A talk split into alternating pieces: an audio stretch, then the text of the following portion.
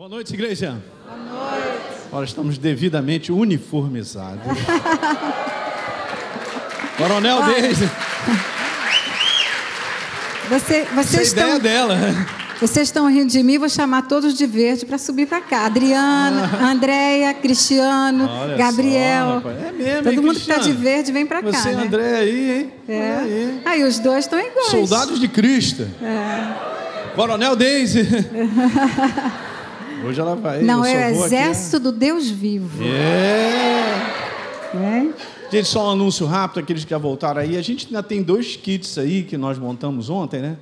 Para ajudar, né? Essa é uma questão de você enriquecer o teu coração com aquilo que homens de Deus escreveram sobre família, sobre esse assunto de relacionamento. Eu não quero nem mostrar que só tem dois, mas ontem tinha mais. Mas pega lá, vai lá, bota para É um dentro, né? preço legal, porque está bem abaixo, tá? Então, você levando os três, você está fazendo um excelente negócio. Gente, a nossa jornada é essa aí, falando sobre reprogramação de rota, essas coisas todas, né? É, a gente começou a conversar lá na igreja de Caxias sobre esse assunto. É um assunto que é o interesse de Deus. O interesse de Deus é maior em que a gente acerte. Amém. Não, não, ele não criou eu e você como novas criaturas para a gente ficar perdido e, e não ter aonde chegar. É um Deus de propósito. Né? Ele quer gerar em mim, você, entendimento sobre essa questão. Falar de família, gente, é falar sobre o carro-chefe da família, que é relacionamento. Né? A gente aprender a se relacionar é um segredo. Se a gente acha que está bom assim, a gente fica do jeito que está. Então, em Caxias eu estava falando sobre isso, gente. Nós, a gente tem que ser movido a ser uma pessoa melhor. A gente pode ser melhor para com o nosso semelhante. E começa dentro de casa, né? É lá onde é que é a nossa célula mãe, para a gente poder é, crescer nessas coisas todas. Então, se Deus ele instituiu a família, é que eu- nós sabemos isso, já está já tá, já tá mais do que escrito aqui, do que nele, nele, na capacitação dele, a gente vence, a gente chega lá. Ok? Então a gente tem que ter isso como foco. Ok? E a gente. A Deise vai falar várias coisas hoje que a gente começou em Caxias. Quem quiser assistir pode, pode acessar lá e a gente vai mandar ver nessa noite. Aí Eu, eu sou um assistente dela hoje, aleluia. Ca- Cadê o negócio para estar aqui? Ele falou isso em Caxias, mas se vocês forem assistir lá, eu fui assistente dele. Olha, pastor, rapaz, quando pega o microfone, pastor fica assim, Wellington né? está aqui, é minha testemunha, não foi, pastor? É, peguei o microfone. Meu Deus do Eu sou a céu. insistente dele, né? Não sou assistente, não. Eu fico insistindo para ver se eu consigo falar. Né, queridinho? Você me perdoa? Não.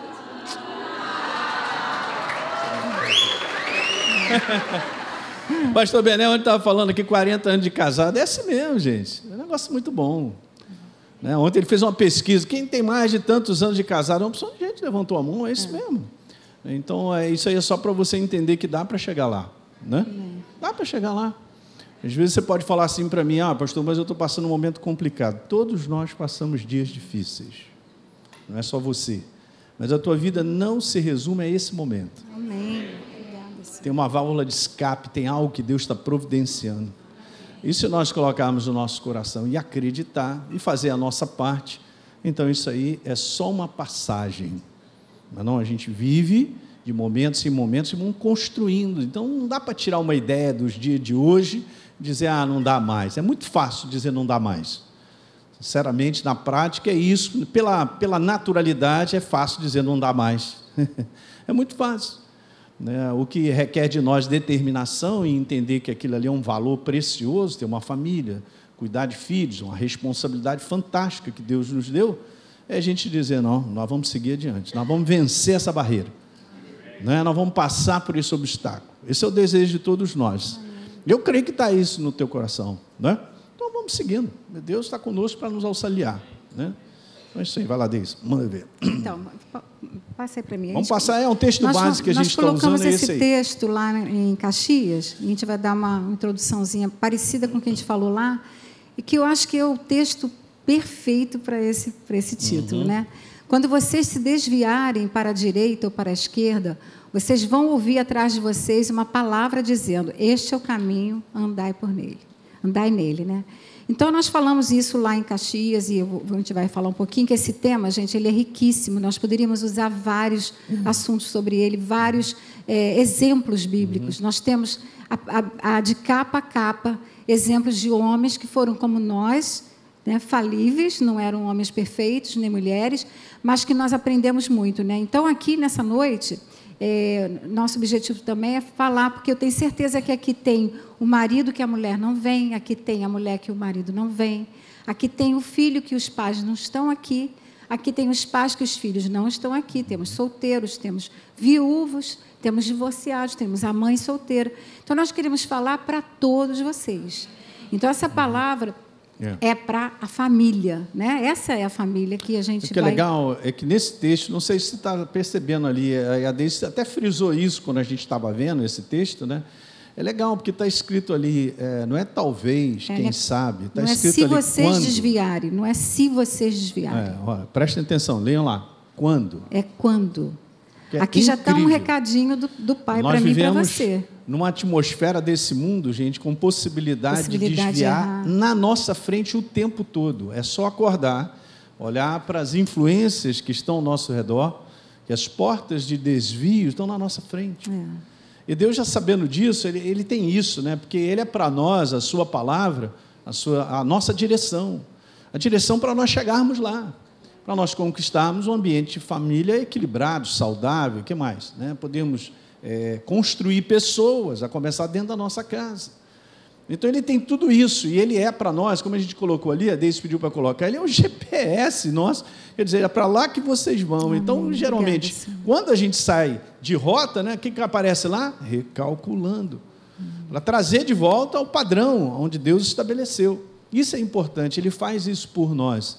Desde que então a gente tem essa sensibilidade, eu não sei se você percebe ali, ó, é muito importante, porque isso aí não é uma voz é, meramente humana, é um reconhecimento e uma sensibilidade de que ele vai nos corrigir e vai dizer, ali, aqui é o caminho, é dessa maneira. Isso. Aqui está o segredo, gente, nós somos pessoas imperfeitas.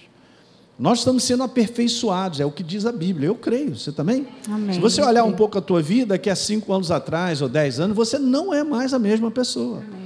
Pelo menos não deveria, eu também.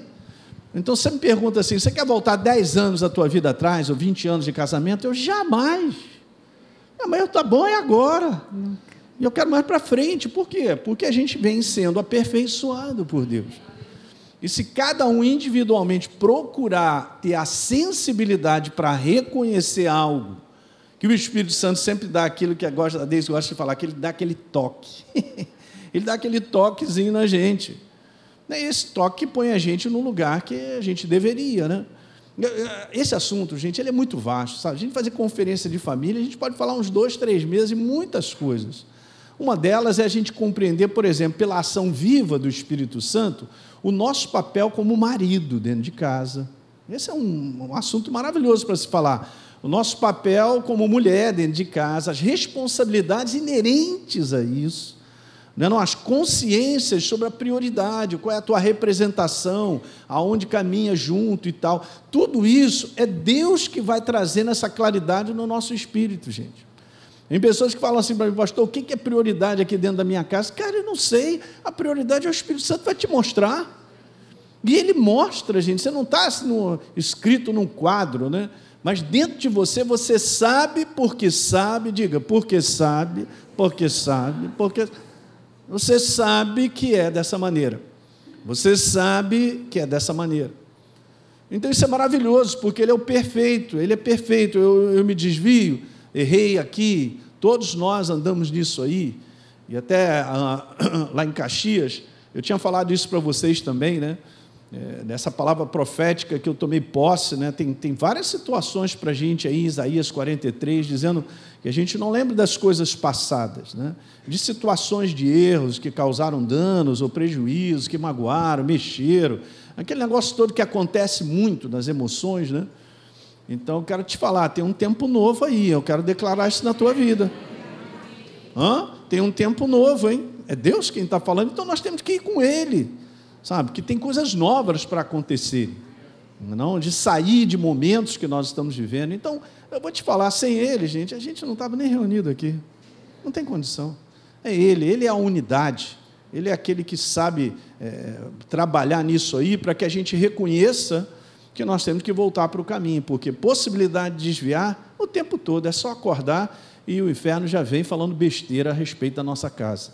Vem falando besteira a respeito dos nossos filhos, do marido, da esposa.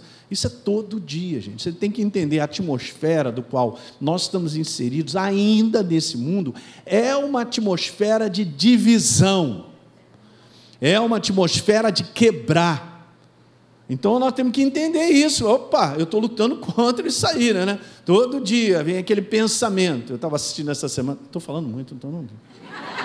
Ela está me ouvindo aqui, assim, tipo, esse pastor perdeu. É. Pode falar, Depois eu Pode conto. falar. Pode falar? Pode. Muito obrigado. Eu então, deixo. senhor. Então, A gente ainda não saiu nem do primeiro, do primeiro parágrafo, mas tudo bem. Eu- Vou eu- beber água. eu conto depois, vai lá nessa. Conta, amor. Eu já até esqueci Ah, já. conta, conta, conta. Esqueci já. Vai lá, eu esqueci. Depois Esqueceu. Depois ele lembra. Acabei atrapalhando, né? Não, não, tranquilo. Mas o, o que eu queria lembrar para vocês é que eh, nós pegamos um exemplo lá em Caxias, que foi muito interessante, que foi a primeira história, né, da, do- a história da raça humana, que foi Adão e Eva, que exatamente desviaram da rota. Né? Deus tinha um plano perfeito, um plano original. Então, depois, se você puder assistir lá, nós falamos sobre isso. E vou usar aqui algumas, algumas frases que nós usamos lá. Que sempre Se- não está aqui, mas eu vou falar. Sempre veremos a palavra de Deus com poder para mudar a vida de qualquer pessoa quando há devida cooperação. A gente falou muito sobre isso, né? O Elin tem falado sobre isso aí na Aí, igreja. tá aí a frase. É, sempre veremos a palavra. Esse, é- a palavra é o poder. Né? Então, ela está disponível para aquele coração corrigível, ensinável e cooperador. Então, nós estamos aqui para fazer essa, essa par- parceria né, com o Espírito Santo. Tá? Só um detalhe, gente, é, a Deise está falando algo que é o seguinte: é é a minha cooperação que faz com que as coisas se manifestem. Com que, que Deus não cai na tua casa. É. Ele cai com a minha cooperação. Pastor, ora por mim que a minha casa, lá o diabo está furioso. Claro, está usando você. Na sua boca, está saindo marimbondo, está falando umas besteiras. É Qual é o clima da casa? Do inferno, claro. Então a gente dá o tom. Eu, eu aprendi isso há muitos anos também, cara, que com a, a nossa linguagem dentro de casa é, é, é, ma- é, da atmosfera da nossa casa, sabia? Ah, Qual é, qual é a atmosfera da tua? É climatizado numa boa? Porque é, é aquilo que sai da nossa boca, gente. Você não faz ideia de como a boca é um instrumento grande, mais grande, grande de destruição. Deveria ser de construção, mas de destruição, né? Agora mesmo, tá, a Deise sabe disso. Tá, uma pessoa no telefone, conversando com ela, eu falei, cara, se você vai hoje para tal lugar, e você vai usar a tua boca, ou você vai lá, certifique que você vai estar calado, porque não vai dar. Tal, aí vou ter que conversar com a pessoa mais e tal, para poder. Que é isso aí. Cooperação. Isso aí. Então, é, passa aqui para mim. Outro, outra coisa que nós falamos lá, que nosso Deus é um Deus de novos começos, de novas chances, de reprogramar as rotas. Você pode dar um Sim, glória a Deus por isso? a Deus. Esse é o nosso Deus. Eu peguei uma passagem muito interessante na, na mensagem, você não precisa abrir, em Zacarias 10, 6b, diz assim: Conheço, Deus falando para mim e para você, conheço a sua dor e vou renová-los completamente. Eles terão a chance de começar de novo como se nada tivesse acontecido. Alguém pode pular aí de alegria? É. Isso aí. Então Deus está falando que Ele conhece a tua dor e Ele está Isso te dando a oportunidade. Então, é, como eu falei, nós conversamos sobre isso lá, nesse desvio de rota de Adão e Eva, e hoje nós vamos aprender umas lições, algumas lições maravilhosas que a Bíblia traz para nós sobre a trajetória da vida de Moisés. Tá bom? A gente vai pegar algumas coisas aqui. Quantas coisas nós podemos aprender, gente, com os erros e acertos dos homens e mulheres de Deus? Quanta coisa. Para que a gente possa ter esperança diante dos conflitos e das situações que nós vivemos. Você vai olhar cada história e você vai dizer assim, parece até a minha história. Né? Quantas situações que se repete. Então, essa passagem que todo é, mundo é conhece. bom frisar isso, Deise. Olha só, gente, olha que legal. Olha a- Bíblia também com essa ótica. Deus, ele não tira da sua palavra os erros dos seus homens, das pessoas. Está tudo lá. Certo? Ele não está dando ênfase ao erro, óbvio, nem a gente pode dar ênfase, porque senão a gente não chega lá. A palavra, como a gente falou lá em Caxias, que pecar, e todo mundo fica assim, uh, é errar o alvo. Ninguém aqui de coração quer errar, quer errar o alvo. Né? Quem é que aqui quer ser mal sucedido? Ninguém. Todo mundo tem o desejo, porque Deus já colocou isso dentro de mim e de você, do ser humano, ser bem sucedido em família, no trabalho, em tudo que empreender. É óbvio. Então Deus ele não tira aquilo que foi ruim do, do ser humano, mas ele continua usando eu e você como seres imperfeitos. E ele aproveita essa oportunidade que, de repente, para a gente é um desastre, para transformar aquilo em algo que a Aleluia. gente não faz nem ideia. Aleluia. É assim, ele é demais. É. Ok? E, na verdade, a gente aprende, né? Tem um detalhe importante sobre isso, que é o seguinte: tá legal, eu erro. Ah, estou errando, estou errando, estou errando e continuo, vou te falar, aí não vai dar certo. Agora, se a gente pega um erro para a gente aprender com os nossos erros, beleza, show é. de bola. Vocês vão ter oportunidade domingo assistirem aqui um testemunho, vocês não podem faltar. Muito bom. De completa restauração de vida né, pessoal e familiar. E familiar. Tremendo. Do pastor Rogério e da Marta.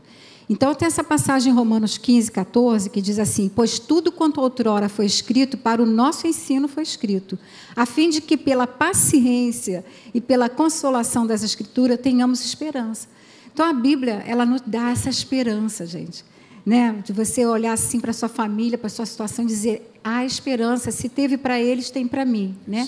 Então a história de Moisés que nós vamos falar poderia ser a tua história, a minha história. Né? A gente está contando a história de um homem que daqui a pouco alguém vai contar a sua história, da sua família. Né?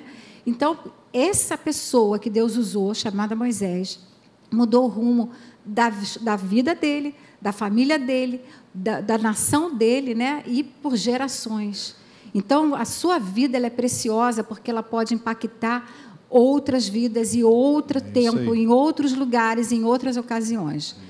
Então, eu vou ler, aqui, vou ler um pouquinho para vocês aqui a história. Chamado por Deus para ser o libertador do povo de Israel, denominado pelo próprio Deus de amigo, amigo íntimo, conversava face a face com Deus. Você pode imaginar o grau de interação que eles tinham? Você pode imaginar o grau de intimidade que eles tinham, né? Mas até chegar a esse nível de intimidade e maturidade, foram precisos, gente, muitos anos de preparação. Você sabe a história, a gente vai falar. Uhum. A jornada desses homens que a Bíblia relata, nós escrevemos aqui, é, não é diferente da minha e da sua. Uhum. Né? Então, todos, em alguns momentos, todos nós vamos nos desviar e desviamos e vamos nos desviar da rota e precisaremos da ação do Espírito Santo uhum. para nos redirecionar ou reprogramar a nossa rota. Você pode dar um amém por isso? Uhum. Então, eu vou deixar o próprio Moisés contar a sua história. A primeira parte, você botou isso aqui para mim? Vamos ver. Vamos ver. Então, não põe, não põe, pode voltar. Não tem problema. Deixa aí. A primeira coisa que Moisés vai contar para vocês foi o seguinte: gente, eu sobrevivi. Então, Deus, vocês conhecem a história, preservou sobrenaturalmente a vida de Moisés após o para o cumprimento de seus propósitos. Sabemos que o rei do Egito mandou exterminar os bebês israelitas que eram meninos, né? Você sabe da história, todos que nasciam, todos foram exterminados. Mas ele não. Ele foi preservado. A sua mãe, Joquebede, e seu marido conseguiram milagrosamente escondê-lo por três meses. Você sabe disso, né? Até ele parar num rio, dentro de um cestinho. Né? Imagina esse cesto, gente. Um cesto de, de junco, né, que a Bíblia diz, que não apareceu nenhum jacaré, glória a Deus, né? nenhuma lagartixa. Não entrou água, gente, no cesto. Como é que eu volto aqui, irmão? Um toquezinho. Um toquezinho. Não entrou água no cesto, eu botei aqui. O cesto não virou. O cesto não se desviou do ponto certo, gente. O cesto foi parar na hora exata. Fala comigo, na hora exata. Na hora exata. Aonde?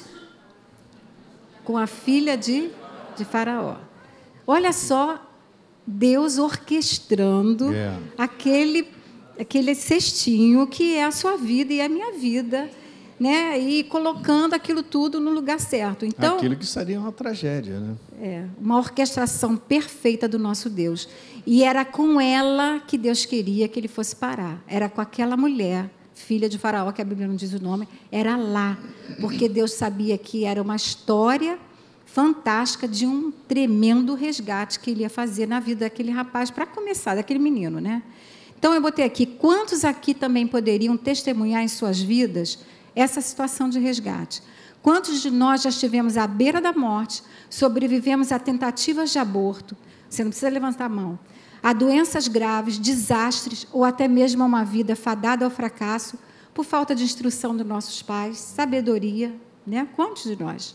É insensatez mesmo, né? Sobrevivemos a uma linhagem de derrotas e pobreza, sem perspectiva de um futuro melhor. Quantos de nós? Né? Então, aqui a gente vê.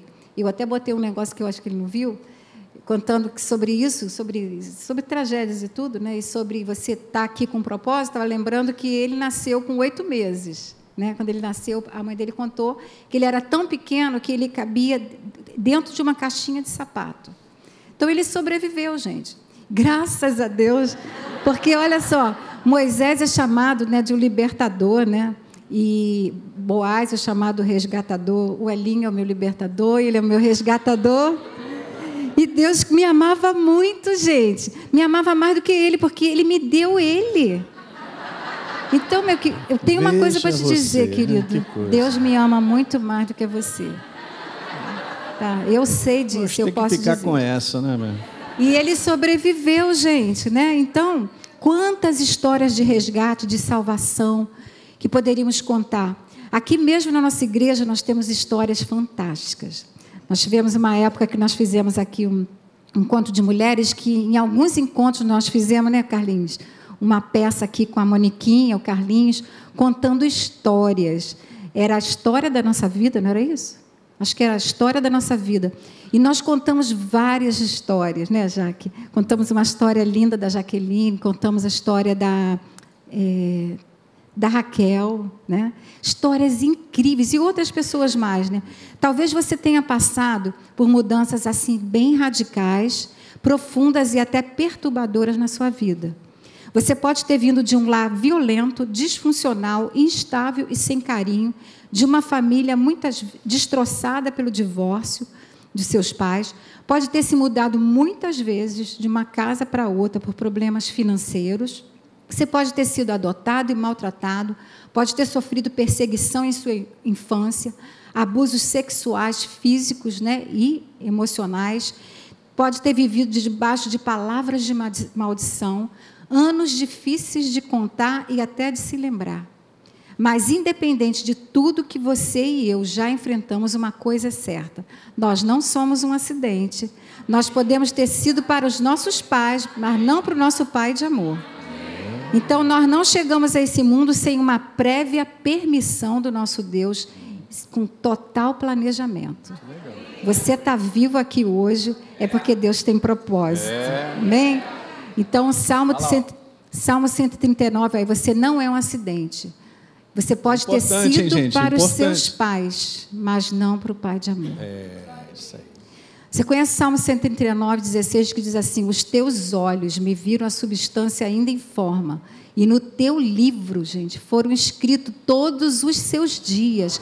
Olha só, cada um deles escrito e determinado, quando nenhum deles havia ainda. Isso aí. Já foi escrito. Ninguém escorregou. É, né?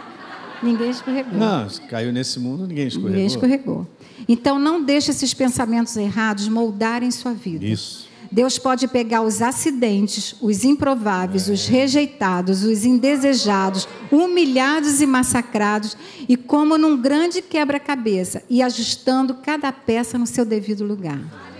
Nós servimos a um Deus de milagres. É. Ei, Deus não terminou ainda a sua obra em você. É. Ele não terminou.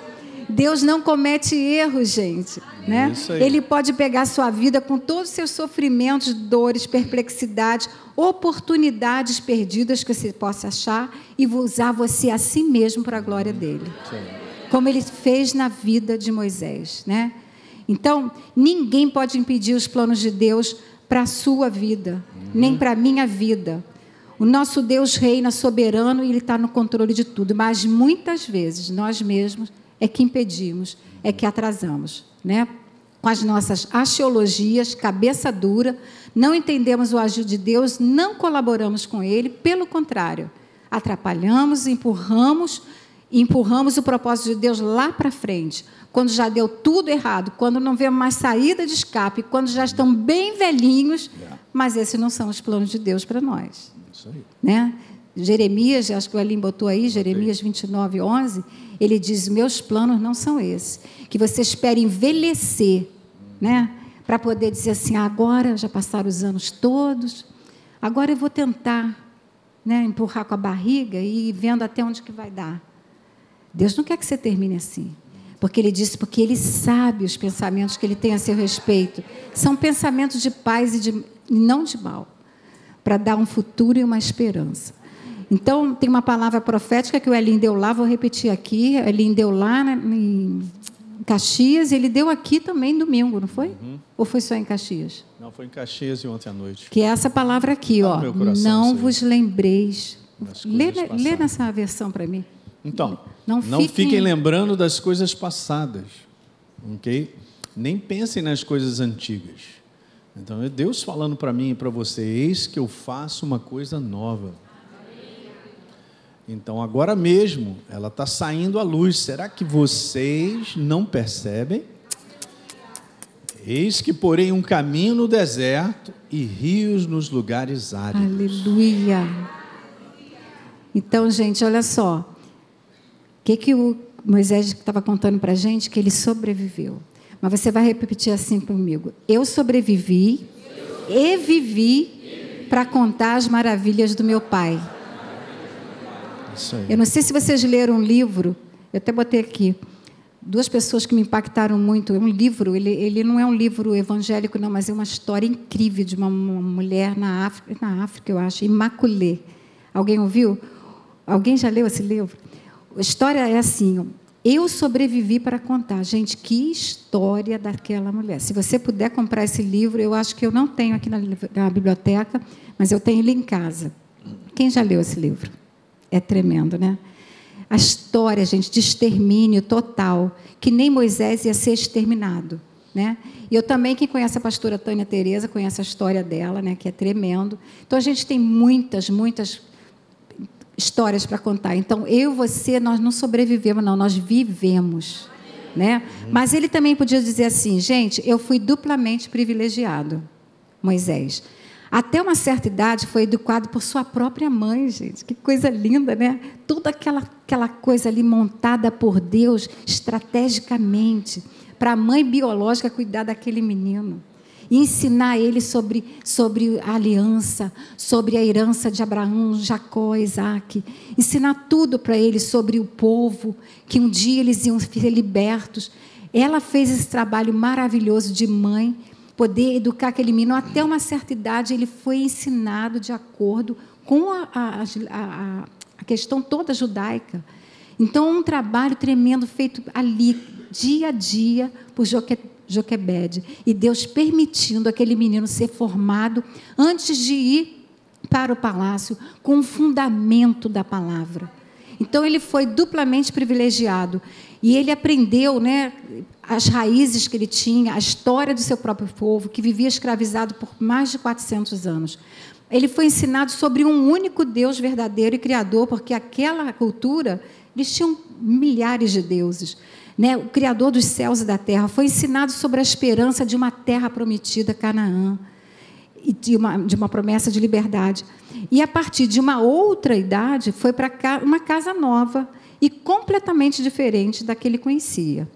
Em Êxodo 2, 9 e 10 diz assim: A mulher tomou o menino e o criou. Essa mulher é a filha de Faraó. Sendo o menino já grande, ela o trouxe a filha de Faraó, aliás, a Joquebede. Sendo o menino já grande, ela o trouxe a filha de Faraó, da qual passou a ser o seu filho.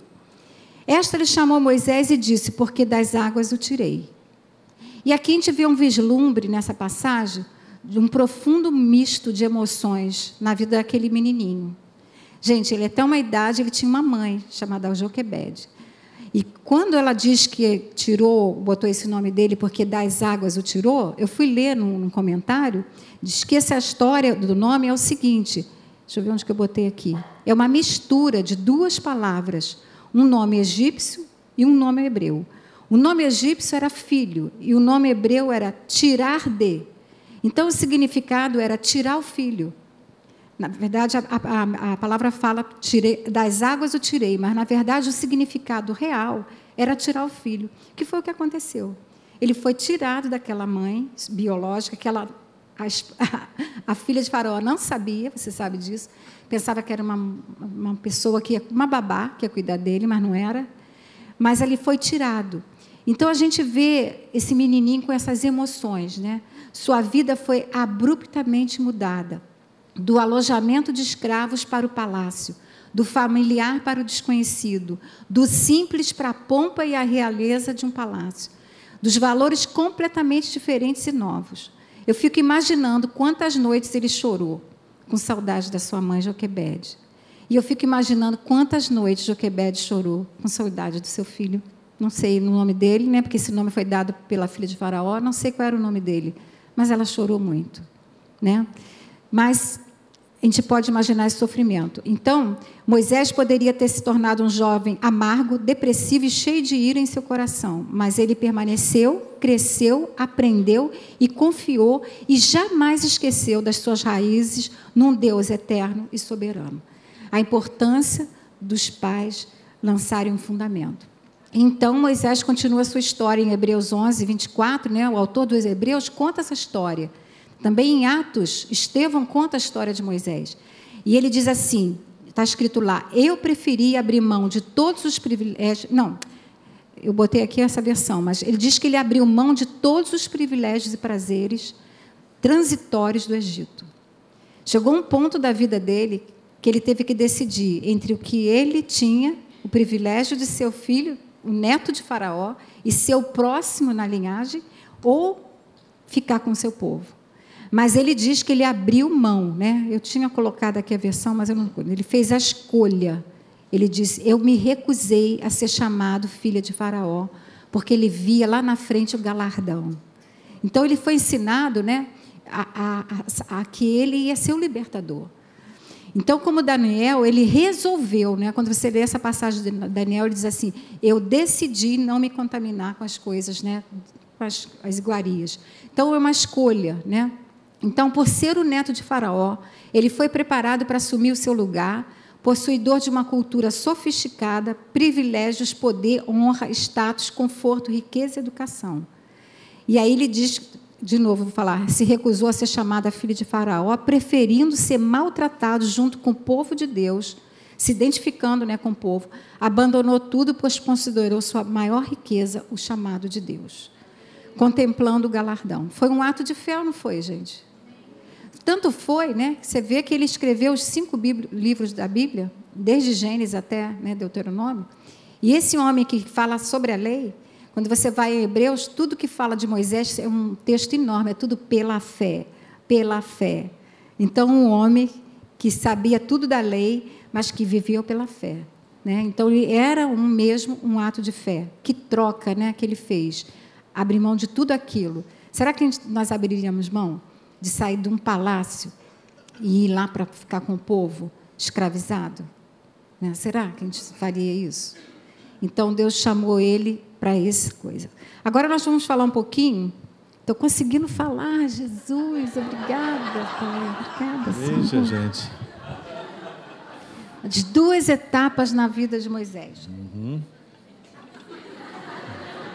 Estou uhum. segurando aqui, eu estou cheio de coisa para falar, meu. Oi, Jesus, não dá o download agora não, meu pai.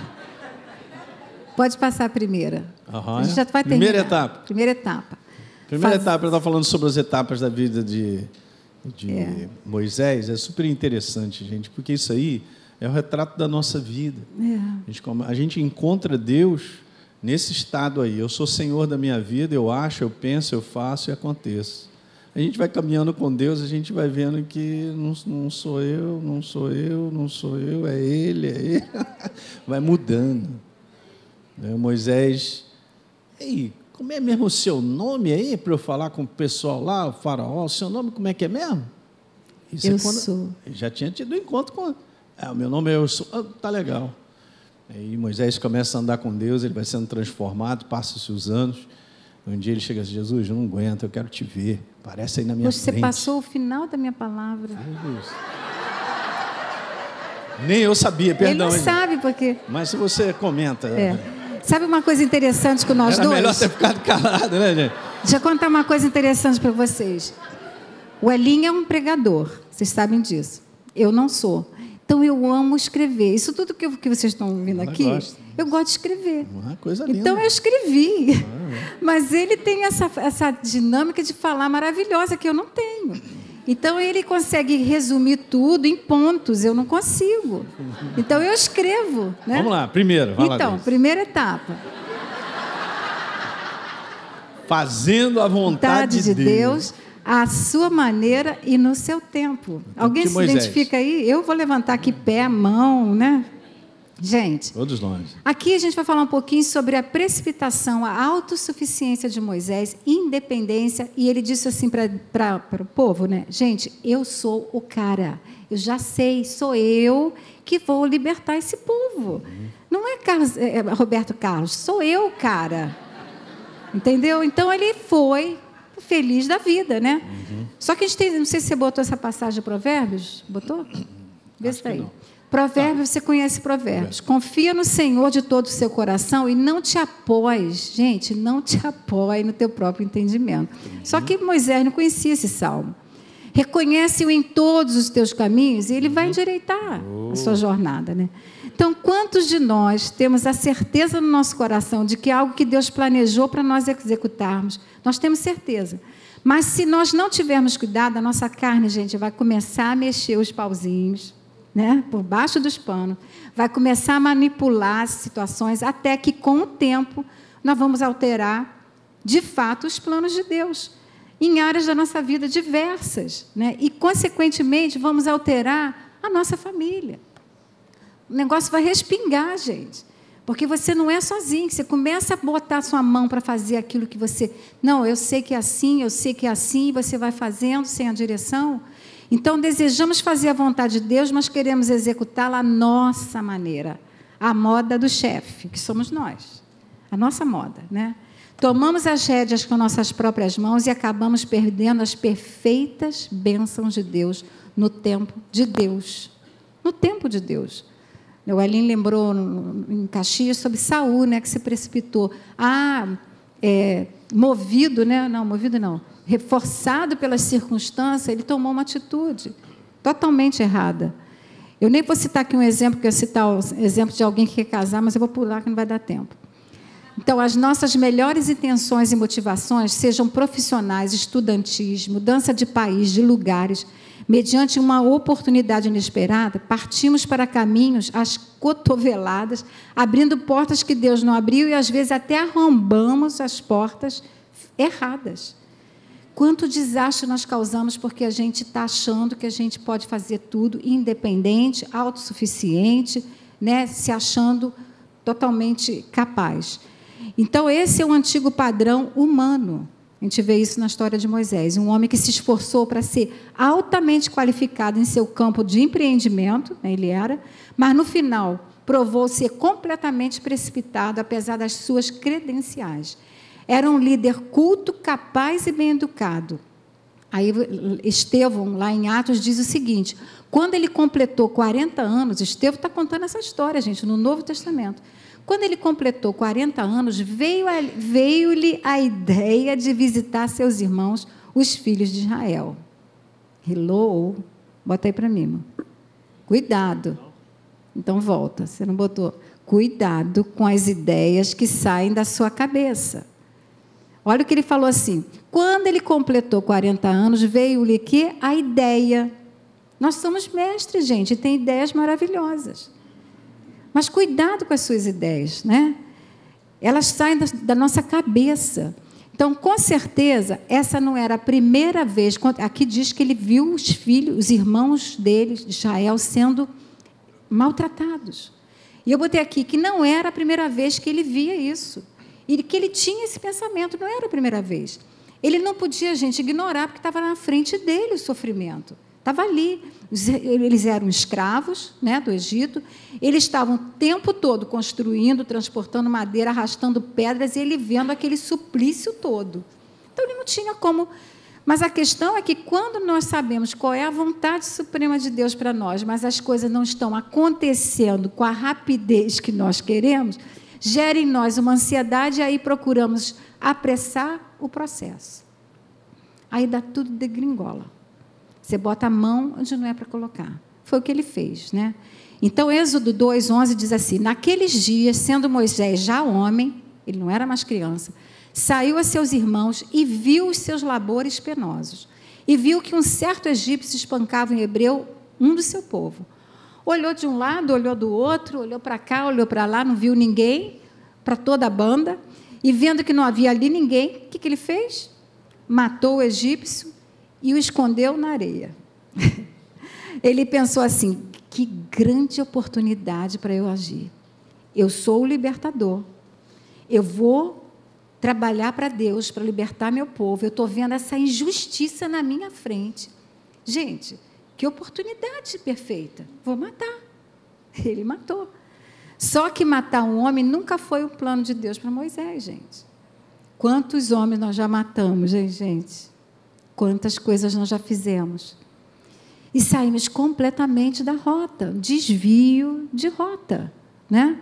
Provérbios 29, 20 diz assim: Tens visto um homem precipitado nas suas palavras? Maior esperança há para um tolo do que para ele. Falou demais, agiu fora da hora, totalmente precipitado, né? Num ato precipitado e independente, ele se tornou um assassino sem necessidade, gente. Eu, nos tornamos, às vezes, assassinos sem necessidade, entrando numa fase vulnerável, perigosa e desastrosa da sua vida. E isso interferiu e atrasou os planos de Deus para a sua vida pessoal, e eu diria por toda a nação, por 40 anos, gente. 40 anos. Eu não vou ter tempo hoje, mas vou ter um dia oportunidade de dizer quantos anos eu atrasei a minha vida, por eu fazer exatamente isso que, que Moisés falou. Ele queria fazer a vontade de Deus, mas forçou uma situação que acabou em catástrofe pessoal e nacional. O que, que Moisés fez aqui? agarrou o volante, você botou isso, amor? Vê se está lá. Não? É que ele fez os slides para mim. O que, que Moisés fez, gente? Agarrou aquele volante. Lembra aquele volante? Aquele chá comigo? Ele agarrou o volante da vida dele, pisou no acelerador com toda a velocidade, saiu derrapando e despencou numa ribanceira. Foi o que ele fez. Moisés agiu deliberadamente de acordo com o plano de Deus, gente? Ele agiu? Não. Ele agiu de acordo com o seu plano, o meu, nosso plano. Foi uma decisão que ele tomou, sem perguntar a Deus. Mas vem cá, Senhor, é para matar mesmo? É para matar, é para matar agora? Eu vou perder essa oportunidade, o cara batendo na minha frente e eu estou aqui inerte. Eu estou super sensível à tua voz. Você quer que eu liberte seu povo? Eu estou super sensível. Ele estava mesmo super sensível. Né? Então, nós não podemos, de maneira alguma, deixar de perceber a boa intenção de Moisés em defender seus irmãos, em fazer justiça com as próprias mãos. Ele, sem dúvida, agiu como um homem corajoso que se dedicou à vontade de Deus, com um pequeno detalhe, mas não ao Deus da vontade, dessa vontade. Ele não se dedicou ao Deus. Ele se dedicou a fazer a vontade de Deus fora da hora, fora do tempo, ao seu jeito. Então é algo para nós refletirmos que perigo, gente, estarmos tão dedicados à vontade de Deus por um falso sentido de propósito que nem percebemos que tomamos as rédeas do assunto, né, da nossa vida, como se soubéssemos mais do que Deus. Nós somos oniscientes, nós sabemos tudo. Nós sabemos o seguinte: está demorando demais. Eu tenho que botar a mão aqui. Eu ia citar o exemplo das mulheres que querem casar, que querem dar um jeitinho, né? E, mas está demorando demais. Nessa igreja não tem homem, gente. Todos os homens aqui são casados. Estamos aí, presente. Não, olha aí. Olha aí, como é que é? Não, a, a, desculpa. É. Todos os homens que estão aqui estão comprometidos. Então aí ela vai dar um jeitinho. Senhor, está demorando, o tempo está passando. Eu vou dar um jeito. Depois ela vai, casa com a pessoa e depois pede a Deus para vir abençoar. E aí já está tudo estragado, gente. Né? Por precipitação. Então, eu pergunto para nós aqui nessa noite: onde Deus estava naquela decisão que Moisés tomou? completamente fora. Então vamos para a segunda etapa de Moisés. Não sei se ele botou. Agora sim. Fazendo. Pode ler. Estamos tão dedicados à vontade de Deus por um falso sentido de propósito que nem percebemos, que sem percebermos, tomamos as rédeas do assunto como se soubéssemos mais do que Deus. Foi exatamente o que Moisés fez. E aí, gente, estraga tudo, estraga a família toda, estraga a sua vida, né? Atrasa o plano de Deus 40 anos. Gente, eu não vou perguntar, mas quantos de nós já atrasamos tanto a nossa vida por causa de decisões de autossuficiência, de axiologias? Né? Eu vou pedir aqui o pastor Wesley, pega ali nessa sacola aí uma abobrinha que tem aí, por favor. Quem já conhece já sabe, O né? que seria isso, gente? Aqui, ó. Ah, uma Tá abobrinha. tá, é uma abóbora, está escrito, escrito em inglês. Eu e minha casa serviremos ao Senhor. Eu comprei isso nos Estados Unidos porque, gente, por muitos anos eu fui essa abobrinha na vida do Elim. Eu vivia na superfície. Você sabe que a abóbora, todas os, os- as raízes dela ficam em cima da terra. Nós não fomos criados para ser abóbora. Nós fomos criados para ser carvalho de justiça que tem raízes profundas e que vento nenhum nem tempestade vai derrubar. Mas eu vivi anos assim, gente. Abobrinha, não virei carruagem não, tá? Porque mas obrigado, pastor. Então, graças a Deus tinha alguém sábio naquela casa, na minha casa, era ele. Tudo é crescimento. É. E ele me ajudou a crescer. Né? Segunda Então, Provérbios 16, 9 diz assim: O coração do homem traça o seu caminho, mas o Senhor lhe dirige os passos. A gente está falando de ot- rota. Nosso coração traça, né? Aqui diz, mas quem vai dirigir nossos passos? Somos nós mesmos ou vai ser Deus? Né? Então, uma coisa é fazer a vontade de Deus e a outra é realizá-la no modo e no tempo de Deus. Né? Eu botei aqui que muitas vezes Deus nos, nos libera para fazer a sua vontade, mas a nossa carne ainda tem alguma coisa para falar. Ela tem, posso falar? Né? Aquela coisa, posso, posso dar um palpite? Mas Deus, eu tenho, eu tenho uma, uma coisinha aqui que, que vai ficar melhor, vai encaixar melhor. A gente quer dar uma opinião. Né?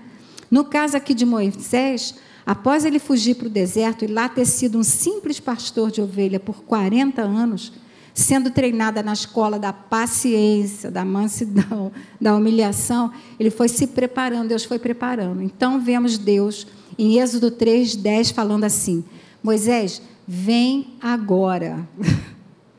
vem agora. 40 anos. Vem agora. Já pensou se eu ouvir isso depois de 40 anos? Saiu de tudo que Deus tinha, vem agora e eu vou te enviar Faraó para que você tire o meu povo, os filhos de Israel, do Egito. Mas agora aquele homem antes destemido, corajoso, autossuficiente, apresenta mil desculpas para executar os planos de Deus. Ele não era o eu sou o cara. A primeira coisa que ele fala para Deus, mas quem sou eu? Agora ele começou a dar mil desculpas, gente. Quem sou eu para ir lá, né? Que ele fala lá na passagem, diz assim: quem sou eu para ir a Faraó e tirar do Egito os filhos de Israel? Aí Deus lhe respondeu: Moisés, eu serei contigo. Quase que Deus falou assim: você não é ninguém e nem nada se você não estiver comigo. Olha o que você fez há 40 anos atrás semigo. Semigo. O que, que deu? Total destruição. Então, Moisés, realmente você não é ninguém sem mim. Jesus falou: sem mim vocês não podem fazer nada, vocês não são nada. né? Então, ele disse: tá bom, vai agora, né? Aí ele veio com as desculpas. Quem sou eu? Depois ele veio com a outra. Senhor, eu serei contigo e este será o sinal que eu te enviei depois de haveres tirado o povo do Egito servireis a Deus neste monte. Mas ele continua com desculpa. E se eles me perguntarem seu nome, que o Elim já tentou antecipar o que eu falei, você vai dizer: meu nome é eu sou. Mas eu sou o quê, gente? Eu sou tudo que você vai precisar. Eu sou o Deus da providência, eu sou o Deus da proteção, eu sou o Deus que é o seu pastor, eu sou o Deus que nada vai te faltar, eu sou o Deus que é a sua justiça, eu sou o Deus que. Eu tô... Você vai dizer que eu sou. Eles não, mas ele falou, mas eles não vão crer que o Senhor me apareceu. Moisés, eu vou te dar uma vara. Aí ele começou a botar desculpa. Mas eu nunca fui eloquente, eu não sei nem falar. Moisés, Por, ainda falou: por que você não envia outro no meu lugar? Aí quem ele mandou para ajudar? Arão. Olha a paciência de Deus. Agora que o homem estava 40 anos ali, com as ovelhinhas, paciente, diz que é o homem mais manso da terra, né? Agora ele estava pronto para ir, mas ele está com mil desculpas, gente. Não sei falar, tal. Mas aí Deus vai dando a ele a, a, tudo que precisava, né? Moisés temia que ele ia falhar de novo. Na cabeça dele disse assim: Eu vou lá para o Faraó para de novo falhar. Eu já falhei uma vez, gente. Eu com certeza vou falhar de novo. Mas ele precisava acreditar na suficiência de Deus e estabelecer seus alvos em linha com a vontade de Deus. Ontem foi falado aqui né, pelo pastor Bené sobre essa questão de alvos. Né? Foi ele ou a Suedne? Foi a Suedne, né? Foi muito legal. O propósito. Ele tinha que entender que agora Deus estava falando assim, Moisés, agora vai. Gente, quando Deus diz agora vai, vamos, né? Quando Deus deseja nos usar e nós damos desculpa para não começar, como Gideão Deus, você, você conhece, né? Gideão deu mil desculpa. Nós precisamos lembrar que nós somos mesmo incapazes se formos sozinhos. Só que nunca nós vamos estar sozinhos. O Espírito Santo diz que jamais vai nos abandonar. Né? Aí vou botar aqui algumas desculpas. Ah, eu já falhei no passado, vou falhar, vou falhar de novo. Sim, nós somos o produto do nosso passado, mas nós não somos prisioneiros do nosso passado. Nós já fomos livres, gente. Né? Você não é uma vítima do seu passado por algo que você fez ou alguma coisa que fizeram a você. Você não é uma vítima. A não ser que você se permita ser, assuma ser. Se você se permitir, você vai ser uma vítima. Seu passado é passado. Você tem que escolher viver no presente, senão seu futuro será frustrado.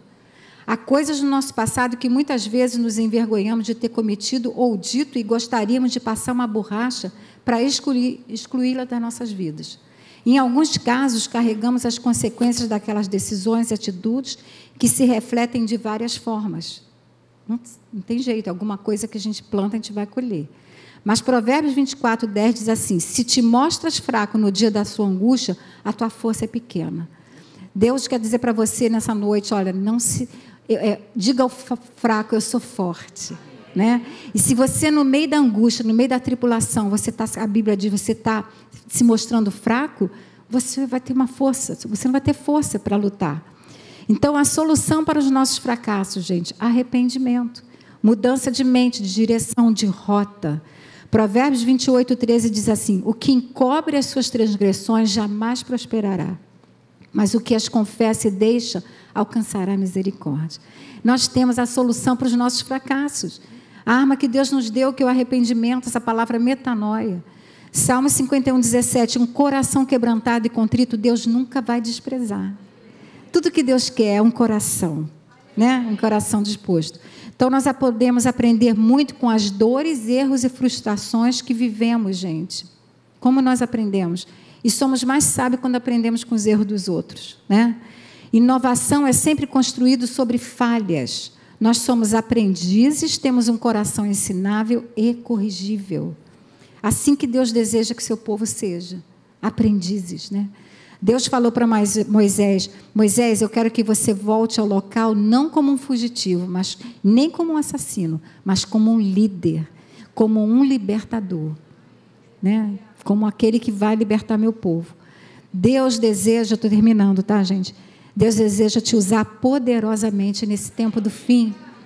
Deus está procurando pessoas para Ele poder usar, né? A fim de, eh, dentro da sua família, dentro do seu trabalho, a fim dele poder mostrar a glória dele, mostrar o amor dele incondicional, a graça dele que é melhor que a própria vida, a misericórdia dele que se renova a cada manhã, a compaixão dele, o perdão dele.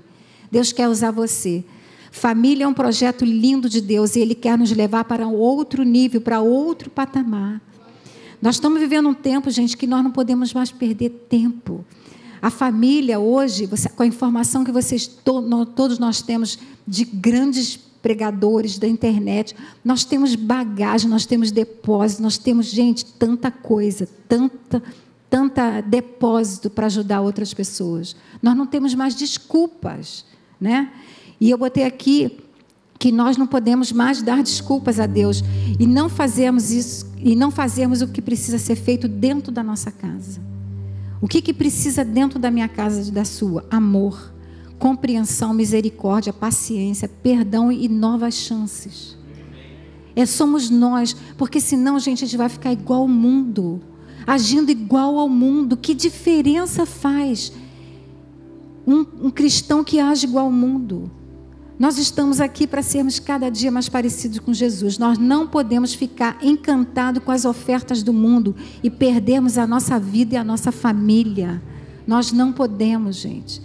Moisés finalmente andou com Deus Todo-Poderoso e ele foi transformado completamente.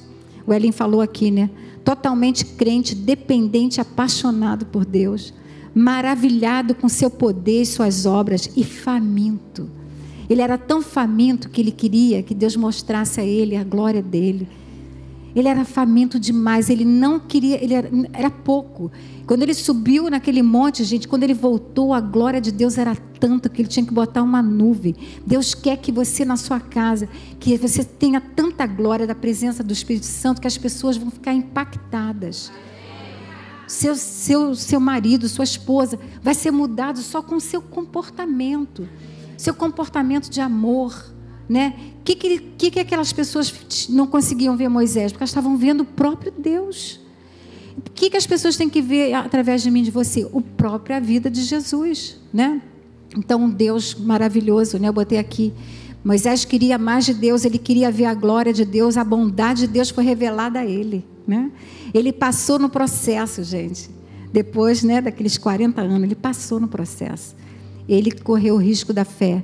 Seja o que for que você está passando na sua vida pessoal ou familiar, ela é temporária. É temporária.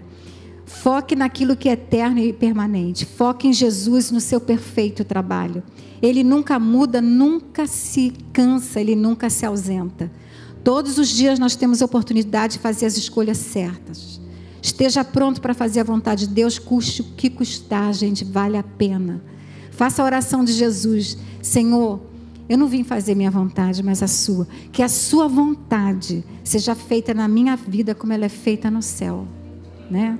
Então, o consentimento de Moisés em cumprir a vontade de Deus, que era a saída do Egito, essa palavra êxodo quer dizer a saída, foi muito mais que uma saída, foi sua própria renúncia do seu próprio ego, de poder se submeter à vontade de Deus, em fazer a vontade dele perfeita prefigurando a vida de Jesus, que não veio fazer sua vontade, mas a do Pai.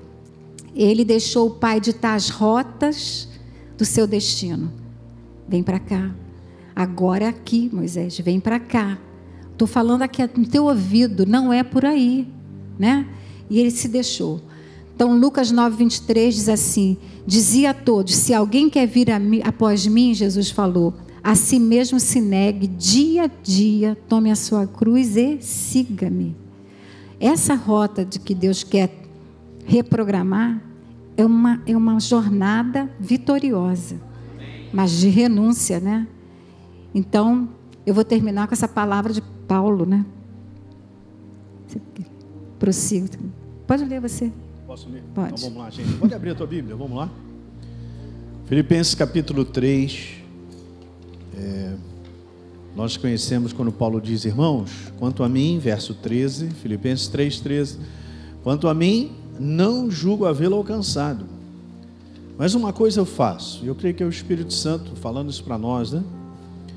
Esquecendo-me das coisas que para trás ficam e avançando para as que diante de mim estão, ele falou: Eu prossigo, prossigo para o alvo, para o propósito para o prêmio da soberana vocação de Deus em Cristo Jesus. É isso aí.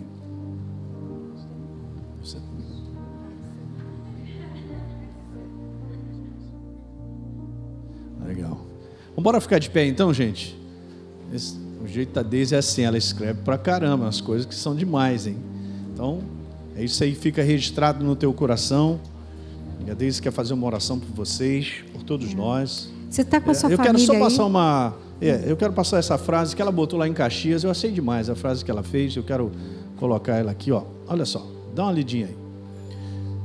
Deus está mais interessado em quem você vai se tornar de quem do que quem você foi. Isso. E mais interessado onde você está do que onde você esteve.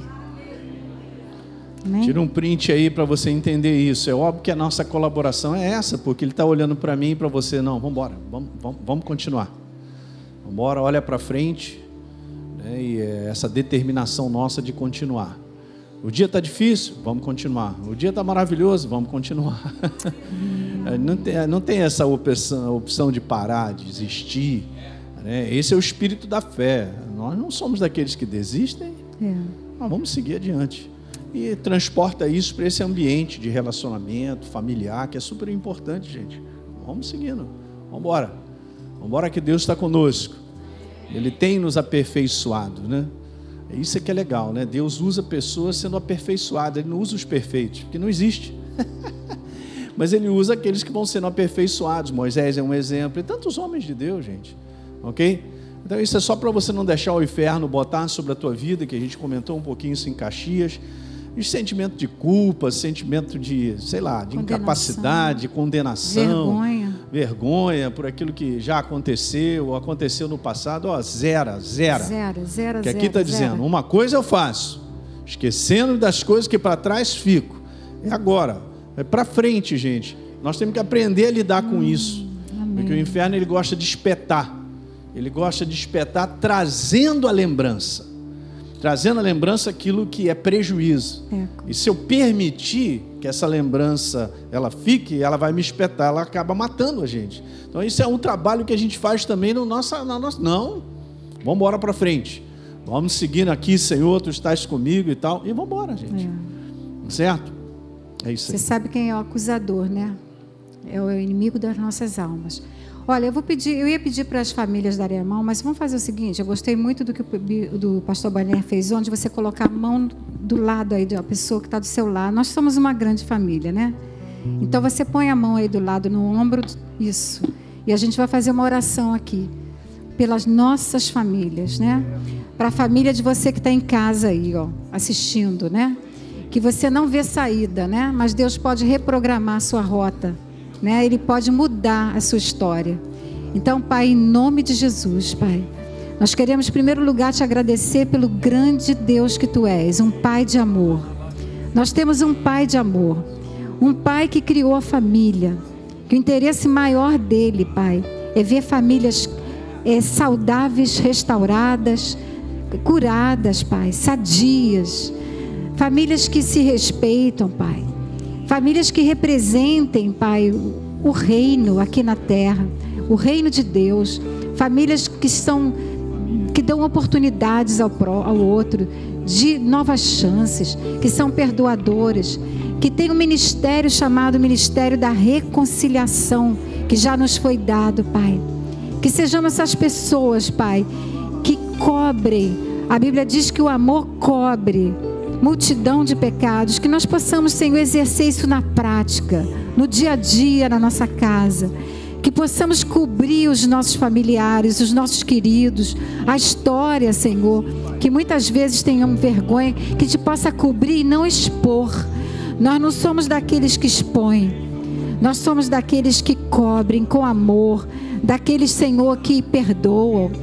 Então, Pai, muito obrigado, porque nessa noite, Pai, Tu estás trazendo claridade para cada um de nós, para que nós possamos, Senhor, olhar para nós mesmos e vermos onde podemos mudar, Pai, onde podemos ser melhores, onde podemos, Senhor, contribuir. Senhor, que possamos ser aqueles que constroem, não aqueles que destroem. Dá-nos a tua sabedoria, Pai. A tua palavra diz: quem precisa, peça. E nós estamos pedindo nessa noite, nós precisamos, Pai. Como nós precisamos da tua sabedoria. Que possamos, Senhor, ser luz, Pai, dentro da nossa casa, no nosso trabalho, onde estivermos. Que possamos ser representantes do Deus Altíssimo.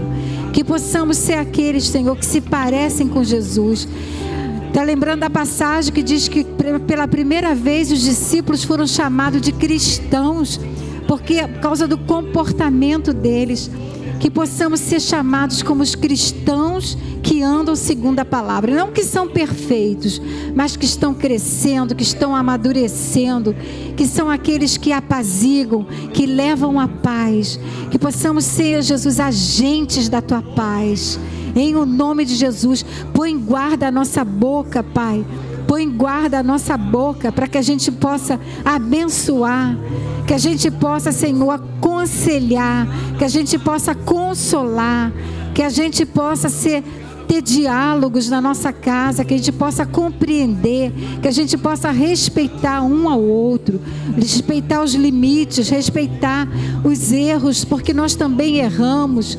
Pai, então dá-nos um coração igual ao teu, Pai. Dá-nos um coração igual ao teu, Pai. Nós te pedimos. Sonda os nossos corações. Vê se há em nós algum caminho mau e guia-nos para o caminho eterno. Nós te pedimos, Pai, nessa noite. E nós abençoamos cada família aqui representada que possam ser um tempo novo, Pai, de reprogramação de rota, de entrar, de entrar nesse, nesse trilho, Pai, da tua palavra, da tua verdade. E nós já te agradecemos pelo que tu tens feito e pelo que tu vais fazer. Tu és um Deus de milagres. Tu não está pego de surpresa com as coisas que acontecem. Tu tens milhões de maneiras de mudar nossa situação, Pai. Tu tens milhões de maneiras, Pai, de executar o seu plano, de operar milagres sobrenaturais Onde nós não vemos mais saída, tu tens a saída, tu tens a resposta, Pai. E nós te agradecemos, porque tu és um Deus que opera sobrenaturalmente. E agindo Deus, quem impedirá? Quem impedirá? Agindo nosso Deus, quem é que vai impedir o seu agir? Quem é que vai impedir? Ninguém pode impedir o seu agir. Nós servimos a um Deus maravilhoso, soberano, sentado num trono, tudo debaixo do seu controle. E todos os planos e propósitos que tu estabeleceste antes que nós nascêssemos, todos eles irão se cumprir. Todos eles irão se cumprir na nossa vida, na nossa família, no nome poderoso de Jesus. Aleluia, aleluia. Dê um glória a Deus, aleluia. Aleluia. É. Todos damos os glória, Pai. irão se cumprir. Todos os seus planos. Aleluia.